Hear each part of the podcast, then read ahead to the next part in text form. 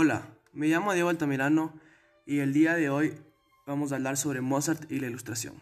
Seguramente han escuchado el tema que puse al comienzo, pero les aseguro que el 90% de la gente escuchando este podcast no sabe que Mozart está inspirado gracias a las ideas racionalistas que fueron infundadas en él desde chiquito.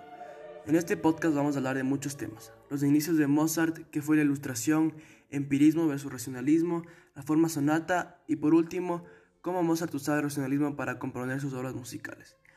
Vamos a hablar de temas muy interesantes. Espero que disfruten. A continuación vamos a ver los inicios de infancia de Mozart. El genio de Mozart nació el 27 de enero de 1756 en Salzburgo, Austria. Fue criado en una familia de siete hijos. Sin embargo, solo él y su hermana Mariana, también conocida como Nan fueron los únicos sobrevivientes de los siete hijos, dada la alta tasa de mortalidad infantil en Europa en aquella época. Apenas a los tres años empezó a mostrar dotes de la música. Su padre, viendo esto, comenzó a educar a Mozart en el ambiente musical. Se dice que a los cuatro años ya podía componer pequeñas obras de música. A los seis años era un maestro en el violín y hacía giras europeas tocando las obras que él componía. Su corta edad daba mucho de quedar y mucha gente estaba interesada en ver al pequeño Mozart. Sin embargo, su primer éxito llegó a los 14 años cuando compuso su primera ópera llamada Mitridate. Esta obra lo catapultó a la fama en toda Europa. A los 25 años, Wolfgang sufrió la muerte de su madre. Sin embargo, ese mismo, día, ese mismo año se casó con su esposa Constance Welber. El resto es historia. Antes, en la Edad Media, el ser humano no creía en las capacidades que tenía. Todas las explicaciones vienen, venían de algo místico como la religión. La lluvia se creía que era el llanto de un dios, al igual que las enfermedades que se las veía como un castigo. Mozart vivió en una época revolucionaria, vivió en la época de la Ilustración. Antes de que llegara la Ilustración, el humano no creía en sus capacidades. La iglesia tenía mucha importancia y la ciencia estaba en un segundo plano. Los ideales de la Ilustración priorizan la razón y la ciencia ante todo. La gente se da cuenta de las capacidades que tiene el humano.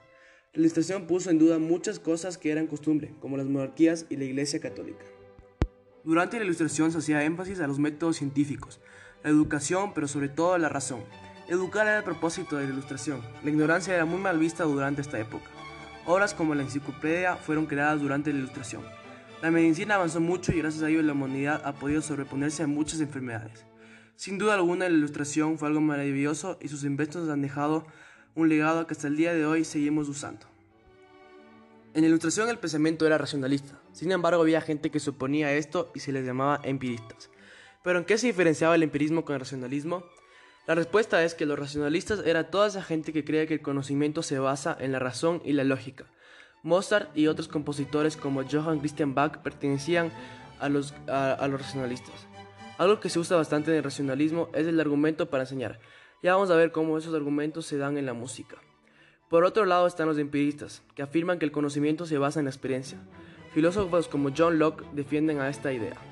Pero ¿qué tiene que ver el racionalismo y el empirismo con Mozart? Bueno, la respuesta es que músicos como Johann Christian Bach fueron los primeros en utilizar el racionalismo en la música. Sin embargo, el genio que usó el racionalismo a la perfección fue Mozart.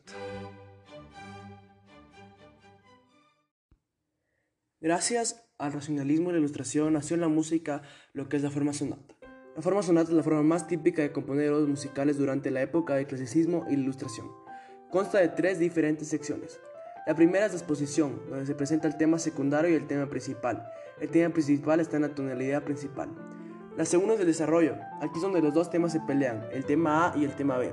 El compositor juega mucho con el cambio de tonos. Normalmente acaba con una coda, que indica el inicio de la tercera fase, la reexposición. La reexposición es muy parecida a la exposición, pero con diferencia de que ahora el segundo tema es la tonalidad principal. Usualmente se acaba con una coda. La forma sonata y la ilustración están conectados ya que ambos buscan una respuesta a partir de un argumento. El argumento de la música es la pelea entre el tema A y el tema B. El compositor siempre intentará de que haya una respuesta, de que haya un ganador, y casi siempre es del tema A. Gracias a la forma sonata, esto abrió paso a la música racionalista. Esta es compuesta por cinco temas y consta de una hipótesis. El primer tema es una tesis, que es el tema A, que suele aparecer al comienzo de la obra musical. El segundo tema es la antítesis, la idea que se opone al tema A. Es conocido como el tema B y es femenino ya que es más agudo. El puente es lo que une al tema A y al tema B. El cuarto tema es el desarrollo, que es donde el tema A y el tema B se pelean. El quinto tema es la respuesta racionalista y es donde gana el tema A, pero en ocasiones también termina ganando el tema B. Vamos a analizar diferentes obras musicales de Mozart, comenzando por la sonata K545. Mozart en la sonata K545 comienza con introduciendo el primer tema, el tema A.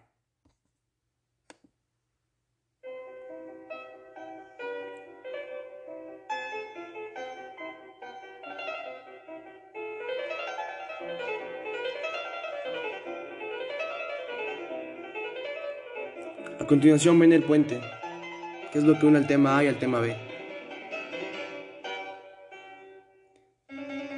Ahora está apareciendo el tema B, que es un poco más agudo, un poco más femenino.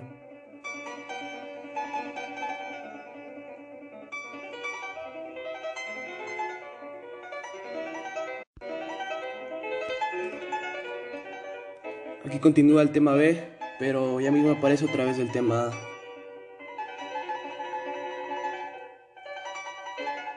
hay un pequeño puente que une al tema que aparece justo ahorita.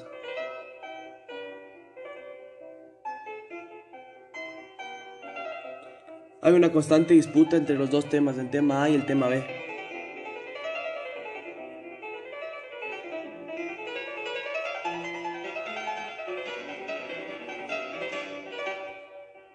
Y otra vez aparece el tema B.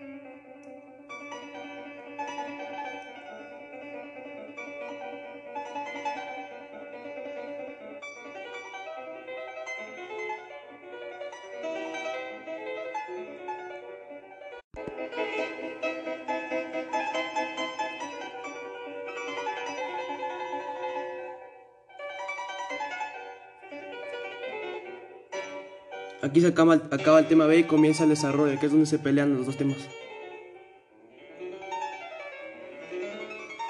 Mozart juega mucho con diferentes tonos y diferentes, juega mucho con, con los instrumentos que dispone.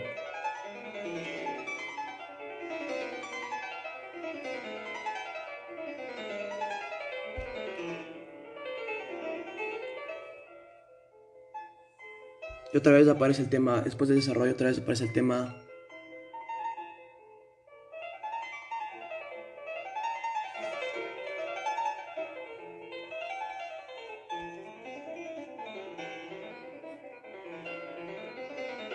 Sigue el tema A.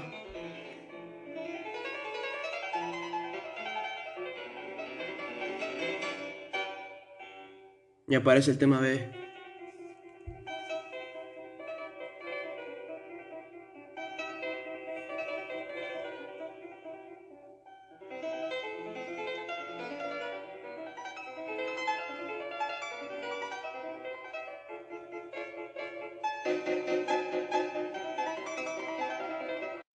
Dado que no nos eh, eh, alcanza el tiempo, vamos a escuchar ya la última parte de la canción para que vean la respuesta racionalista.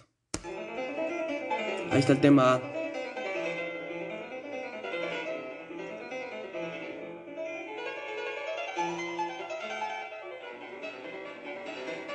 Y ahora aparece el tema B, pero con un grado más mayor.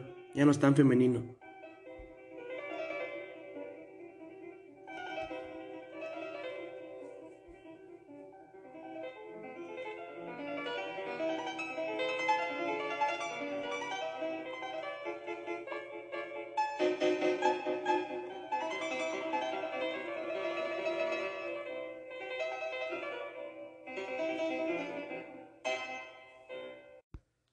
En la sonata, lo que el tema que termina ganando es el tema B. Esto es muy común porque el tema A suele ganar. Lo que diferencia entre el tema B del comienzo y el tema B del final es que el tema B del final es un poco más grave. Y esto lo hace el ganador ya que termina siendo el último tema que se escucha en esta obra musical. Sin duda alguna, Mozart ha dejado un legado hasta ahora impresionante. Miles de músicos se siguen inspirando en él. Ya han pasado 221 años desde su muerte y hasta el día de hoy aún escuchamos y analizamos su música en profundidad. Muchas gracias por escuchar este podcast, espero que disfruten mucho y que hayan aprendido algo. Buenas tardes con todos.